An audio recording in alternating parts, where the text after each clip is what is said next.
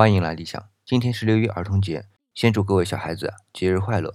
今天也是我的一位朋友和他的女儿在一起的一天。昨天在电话里和他聊天的时候啊，他还在北京火车站。当时他其实是要去甘肃兰州的，但是因为今天是六一儿童节，他想了一下，还是买了火车票回无锡。因为他这一出差啊，又是好几天没见他家丫头了。当时听到他这个心思，我心里也是一酸。我也是当父亲的，好在这两年出差少了很多。